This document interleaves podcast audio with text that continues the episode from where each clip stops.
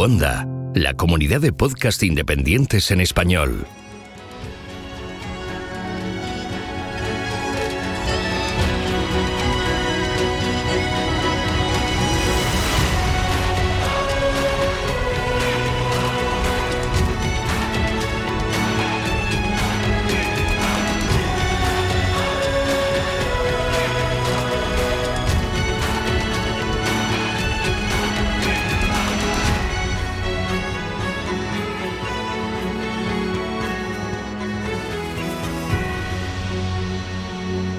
Bienvenido a GeoCastaway. Terry Pratchett escribió en su novela Zaz, de la saga de Mundo Disco, el siguiente pasaje. Las tiendas como esa, a menudo, consideraban que vender artículos constituía, en cierto sentido, la traición de una confianza sagrada. Como para resaltar el hecho, la anciana llevaba un palo con un clavo ensartado. Cuando estuvo lo bastante cerca para entablar conversación, Vimes dijo: Vengo a. ¿Cree en el poder curativo de los cristales, joven? le espetó la mujer alzando el palo con aire amenazador. ¿Cómo? ¿Qué poder curativo? dijo Vimes. La anciana le dedicó una agrietada sonrisa y dejó caer su arma.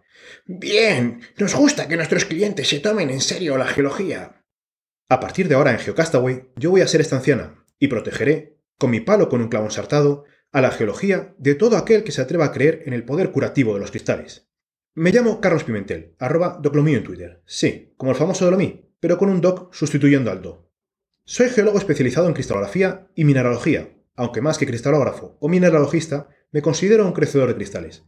Sin embargo, en redes sociales se me conoce más por ser el que estudia minerales que no existen, como la kriptonita, el dilithium o el octirón. Actualmente soy investigador postdoctoral en el Instituto Andaluz de Ciencias de la Tierra, un centro mixto del CSIC y la Universidad de Granada. En los próximos mensuales de GeoCastaway explicaré diferentes aspectos de la cristalografía, mineralogía y comentaré nuevas noticias relacionadas con estas dos ciencias. No hago más que mencionar cristales y cristalografía. ¿Qué es la cristalografía? Os estaréis preguntando.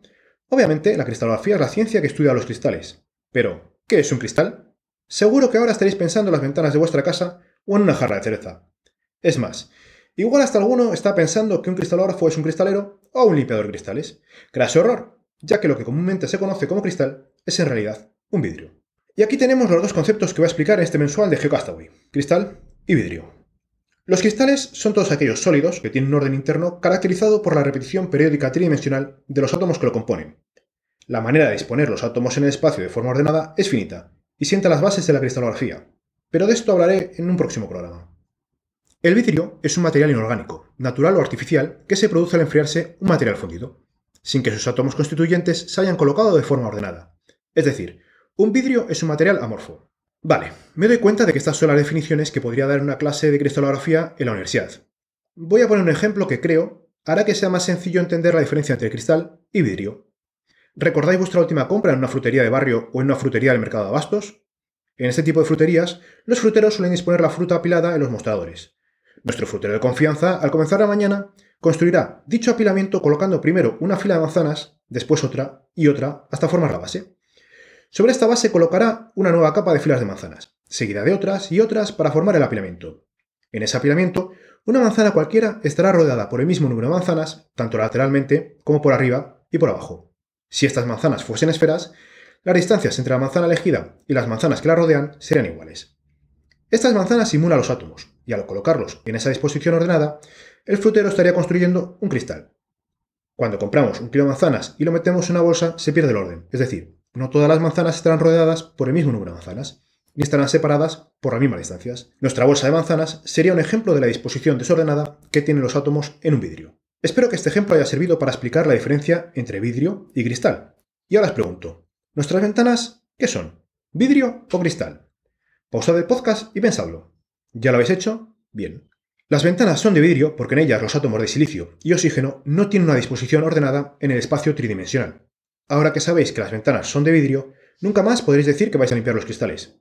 Eso sí, no me seáis guarros y limpiad los vidrios de vuestras casas.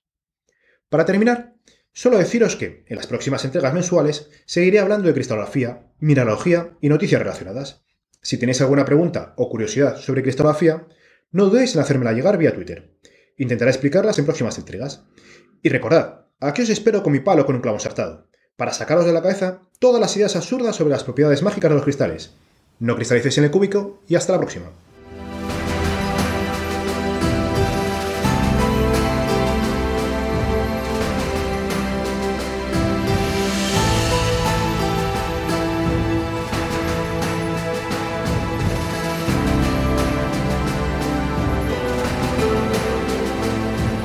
Buenos días, soy Marta Rincón Ramos, integrante del Grupo de Investigación en Tectónica, Vulcanismo y Riesgos Asociados de la Universidad Rey Juan Carlos, o como se me conoce en Twitter, falladamente.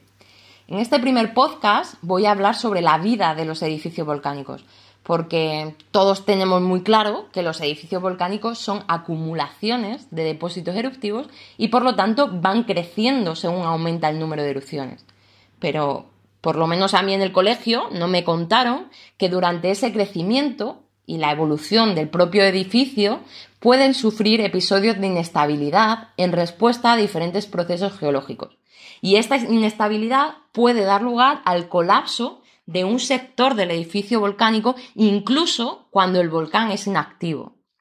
Gracias a la erupción del Mont St. Helen en 1980 en Estados Unidos, pudimos ver por primera vez el deslizamiento de una gran parte del edificio volcánico.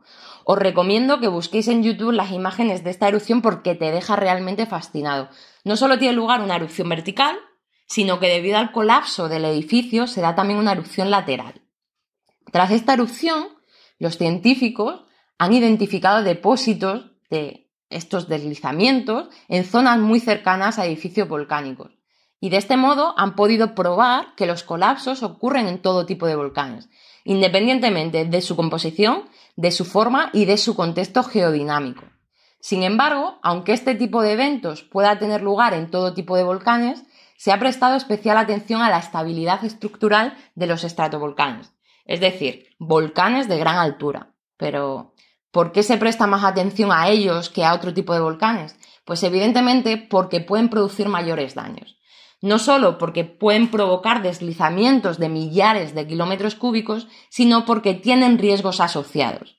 ¿Qué tipo de riesgos? Pues seguramente recordéis las imágenes espectaculares que pudimos ver en las navidades del 2018, cuando tres cuartas partes del Anak Krakatoa, un volcán ubicado en una zona de las más activas de Indonesia, cayó de una sola vez al mar y esto provocó un tsunami.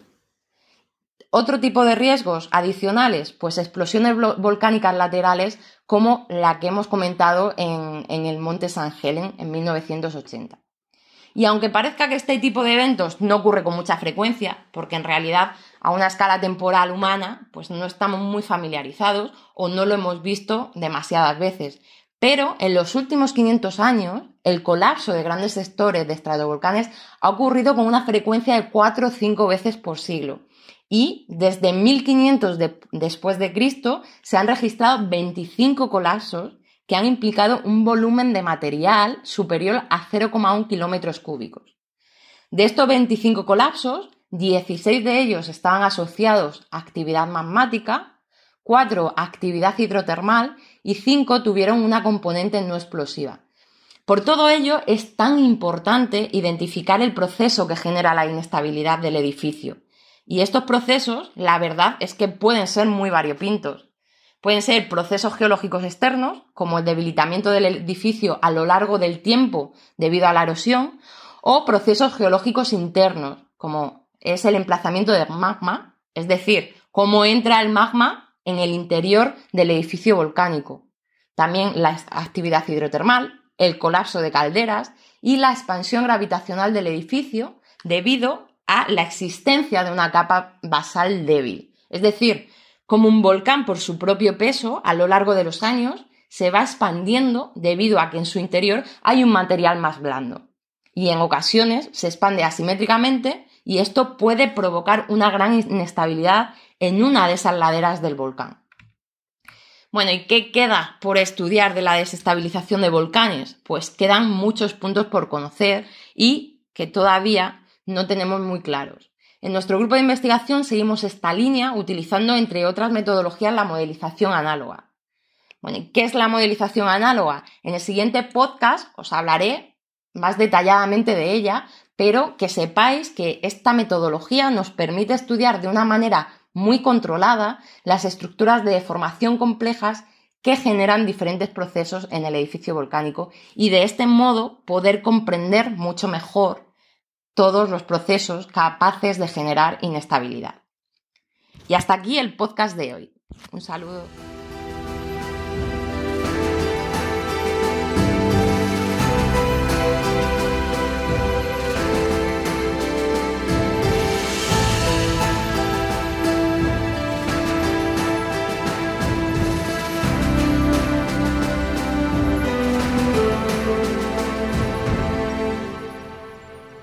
Hola a todos. Hola. Somos Nieves y Desiree del Instituto Español de Oceanografía y estamos hoy de vuelta a los podcasts para hablaros sobre procesos tectónicos que tienen lugar en los márgenes continentales y sobre sus consecuencias, como la generación de estructuras de deformación o su efecto sobre las actividades humanas. Imaginamos el fondo marino como un lugar tranquilo y apacible, pero desconocemos que en el subsuelo tienen lugar multitud de procesos que hacen despertar el interés de los geólogos y bueno, del público en general, claro. Os puedo asegurar que el fondo marino está todo roto, y es que encontramos multitud de fallas, tanto antiguas como recientes, que o bien han estado activas hasta hace poco o siguen teniendo actividad en la actualidad. Pues sí, decía, nosotros son precisamente esas fallas activas las que nos interesa estudiar por su potencialidad como riesgo geológico. Además, no sé si conocéis el visor de terremotos del Instituto Geográfico Nacional, pero es muy interesante, ya que a partir de los datos de sus estaciones sísmicas puedes ver la información de todos los terremotos próximos a España, que han tenido lugar pues en diferentes zonas, en tierra, en el océano, a mí lo que más me llama la atención es la cantidad de terremotos que tienen lugar diariamente muy cerca de nosotros y que no son perceptibles, aunque bueno, viviendo en Málaga ya he notado más de uno, y es que precisamente son el Golfo de Cádiz y el Mar de Alborán las zonas más activas de España desde un punto de vista tectónico. Todos hemos escuchado hablar del famoso terremoto de Lisboa en el año 1755 con una magnitud de momento sísmico estimada de 9 y que afectó no solo a Lisboa, sino también a otras zonas como Cádiz y Huelva e incluso zonas del interior de la península. También conoceréis el más reciente, el que se produjo en enero de 2016 en el mar de Alborán, con una magnitud de 6,3 y que provocó importantes desastres en Melilla y algunas zonas de Marruecos. Pues ambos terremotos fueron generados por procesos tectónicos y concretamente por el movimiento de fallas localizadas en los fondos marinos. Claro, así se entiende mejor la importancia de estudiar estos procesos, porque aunque actualmente es imposible predecirlos, sí podemos tener mucha información sobre zonas más o menos activas y el riesgo potencial que pueden tener. Pues sí, para este tipo de estudios son fundamentales los equipos de prospección sísmica. Estos sistemas son muy variados, pero su característica común es la emisión de ondas que llegan y atraviesan el fondo marino, y que cuando encuentran superficies que tienen diferente impedancia acústica, se comportan como espejos de las ondas sísmicas, haciendo que reboten y se reciban de nuevo en la superficie. Esta impedancia acústica depende de las características propias de los materiales, tanto rocosos como sedimentarios, que componen los sustratos y que nos van a indicar los posibles cambios que se producen entre ellos, básicamente su densidad. Pero esta también puede estar influenciada por la litología, la compactación, la porosidad y la presión de fluidos. Esta capacidad de penetrar en el subsuelo y ofrecernos una imagen de cómo están dispuestos los materiales bajo el fondo es lo que hace tan imprescindibles a los equipos de prospección sísmica. Dependiendo de la frecuencia de la onda que se genere, estos son capaces de penetrar decenas de metros en el subsuelo hasta decenas de kilómetros. La elección del tipo de onda dependerá, por tanto, del objetivo del estudio, si es más local o de un ámbito más regional, o si estamos estudiando estructuras someras o más profundas. Pues mira, Desi, para resolver todas nuestras dudas, hoy tenemos con nosotros a Juan Tomás Vázquez, que ha sido durante muchos años profesor de geodinámica interna en la Universidad de Cádiz y que actualmente es investigador del Instituto Español de Oceanografía. Tomás se dedica, entre otras cosas, al estudio de los riesgos geológicos en los márgenes continentales y actualmente lidera el proyecto Rigel 2, donde los protagonistas son precisamente el Golfo de Cádiz y el Mar de Alborán. Buenos días, Tomás. Muchas gracias por venir y contestar a nuestras preguntas. Quería preguntarte por los objetivos que tiene el, proyecto Rigel 2. El bueno, eh, buenos días. El principal objetivo del proyecto Rigel eh, es la localización y análisis de estructuras geológicas que pueden generar algún proceso de riego tanto sobre el propio fondo marino o, sobre la, la zona costera adyacente que lo que queremos es estudiar estructuras y procesos geológicos que puedan tener alguna actividad reciente, como son las estructuras tectónicas, fundamentalmente las fallas, eh, que se puedan producir elevaciones hundimientos del fondo marino, pero también otras estructuras como los deslizamientos submarinos o incluso procesos erosivos que pueden estar asociados a las corrientes de fondo o a la actividad de los cañones submarinos. Este estudio lo, lo realizamos analizando la geomorfología del fondo marino e interpretando las estructuras en los perfiles sísmicos. Y, lo desarrollamos en las diferentes regiones marinas de España, pero sobre todo centrándonos en el Golfo de Cádiz y en el Mar de Borán, que son las dos que tienen una mayor actividad tectónica y por tanto donde hay una mayor deformación del fondo marino. Hace poco habéis realizado una campaña oceanográfica con investigadores del Instituto Andaluz de Ciencias de la Tierra, el ¿Qué resultado habéis obtenido? Bueno, esta campaña eh, la hemos hecho en el Golfo de Vera y en el margen norte del Mar de Alborán, la parte oriental del Mar de Alborán. Eh, precisamente porque en el sureste de la península ibérica es donde se han localizado mayor número de fallas con actividad reciente en el continente. Y el objetivo de esta campaña era eh, intentar seguir en los fondos marinos algunas de las fallas conocidas en tierra, que es un paso básico para poder conocer el funcionamiento de, estas, estructuras, y también comparar cómo era el estado de la deformación de los fondos marinos en relación con lo que se observaba en el continente. La campaña en sí pues, ha tenido eh, tanto resultados positivos como negativos. En algún caso no hemos podido comprobar que realmente las fallas que se están estudiando en el continente continúen en el medio marino, mientras que en otras sí hemos podido eh, analizar esta continuidad, sobre todo en lo que es el sur de Almería. En este caso hemos visto, hemos estudiado diversas fallas de componente normal que además parecen focalizar la expulsión de fluidos desde el subsuelo en la zona. Y además eh, hemos estudiado la elevación del fondo marino asociada al movimiento reciente de una serie de pliegues antiquinales. Además, también habéis colaborado con instituciones internacionales para el estudio de estos procesos, ¿no? Pues sí. A lo largo de los diferentes proyectos en los que hemos estado trabajando tanto en el Golfo de Cádiz como en el Mar de Alborán, hemos establecido relaciones con investigadores de diferentes instituciones, tanto nacionales como internacionales. Entre otros, por ejemplo, el ya mencionado Instituto Andaluz de Ciencias de la Tierra, del CSIC y la Universidad de Granada, o el Instituto de Ciencias del Mar de Barcelona, también del CSIC, así como con investigadores de las universidades de Cádiz, de Málaga, de Jaén o del propio Instituto Geológico y Minero de España. Pero también colaboramos con centros marroquíes, como de las universidades de Tetuán y Outa, centros franceses, principalmente de la Universidad de la Sorbona, en París, italianos, como la Universidad de la Sapienza en Roma y el Instituto Nacional de Oceanografía y Geofísica, o portugueses, como las universidades de Algarve, Lisboa y el Instituto Portugués del Mar y la Atmósfera. Estas colaboraciones son importantes porque nos permiten estudiar las dos regiones, tanto el Golfo de Cádiz como el Mar Borán, desde un punto de vista más general, más completo. Y, estudiar cómo es la deformación tanto en la ribera norte, digamos, como en la ribera sur, a lo largo de la cuenca. Por ejemplo, en, este último año pues hemos sacado dos publicaciones muy interesantes sobre la actividad tectónica en la parte meridional del Mar de Borán en torno a la, zona de Alucemas.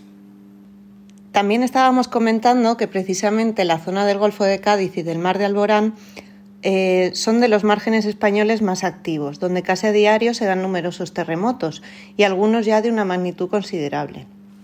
Si lo representamos en un mapa, vemos que además se concentran en zonas bastante concretas.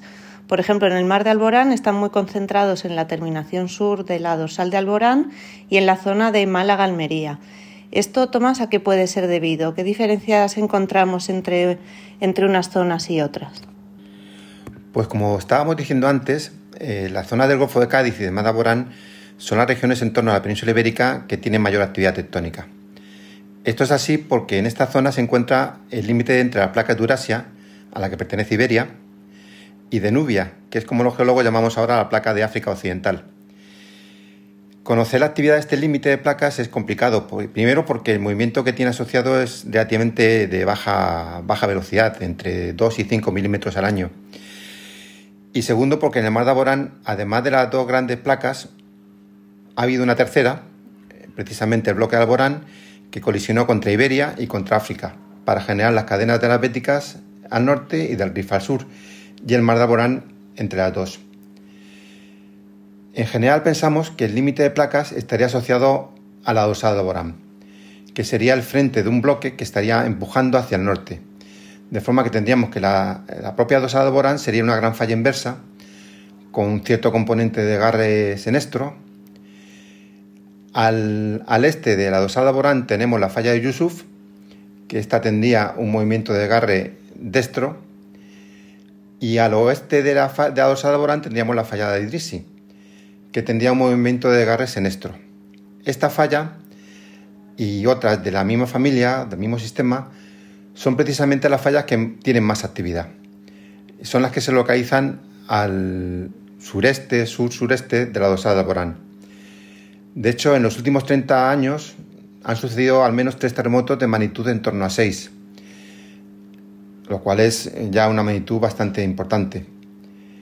Y estamos observando que, estas, eh, este sistema de fallas se está propagando hacia el margen norte del Mar de Borán, entrar, eh, generando toda una serie de fallas entre las provincias de Málaga y Almería, de forma que este esquema explica la mayor parte de la distribución de terremotos mm, corticales, o sea, por encima de 20 kilómetros de profundidad en el Mar de Borán.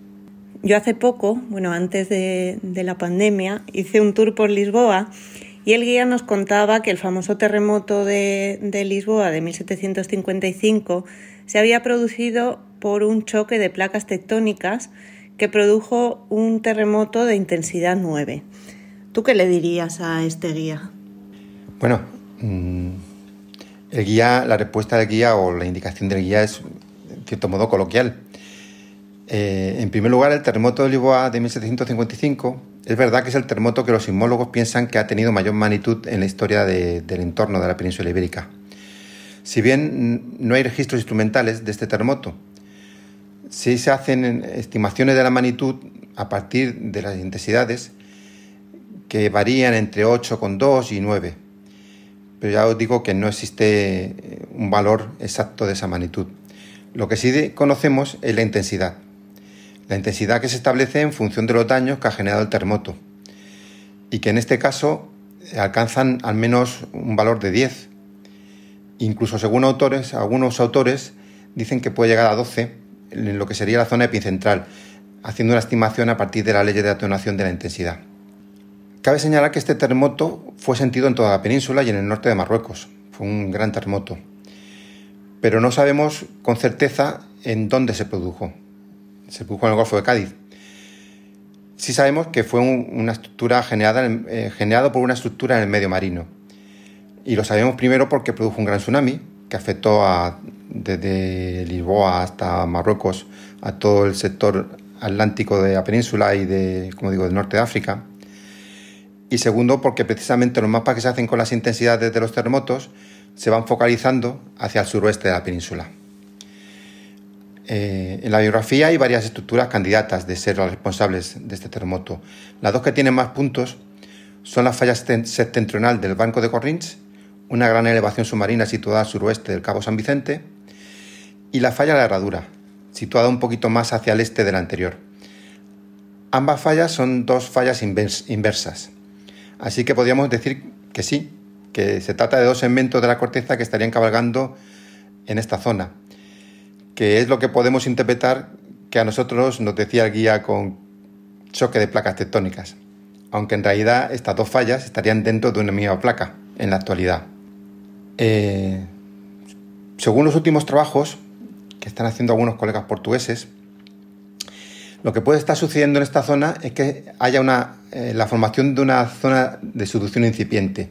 Es decir, se está formando una nueva zona de suducción en esta región, que en el futuro nos separaría dos placas, eh, dos placas litosféricas. Al oeste, la placa oceánica atlántica, que se estaría introduciendo por debajo de la placa continental Eurasia al este. Pues muchas gracias Tomás por tu tiempo y hasta la próxima. Hasta la próxima, gracias. Pues muchas gracias a vosotras por esta actividad tan interesante que estáis haciendo de divulgación de la geología, de la geología marina. Y espero seguir colaborando con vosotras. Nosotras también, muchas gracias.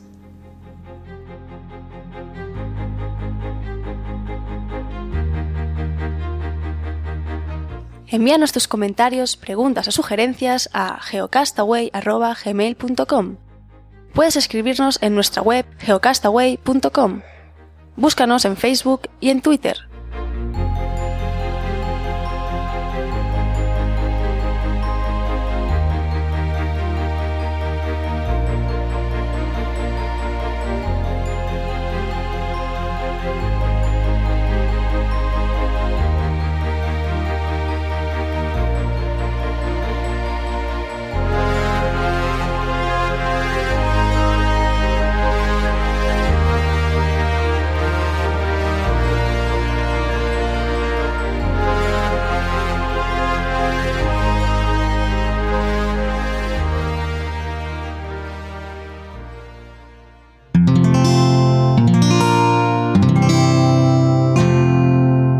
Escuchar más capítulos de este podcast y de todos los que pertenecen a la comunidad Cuonda en cuonda.com.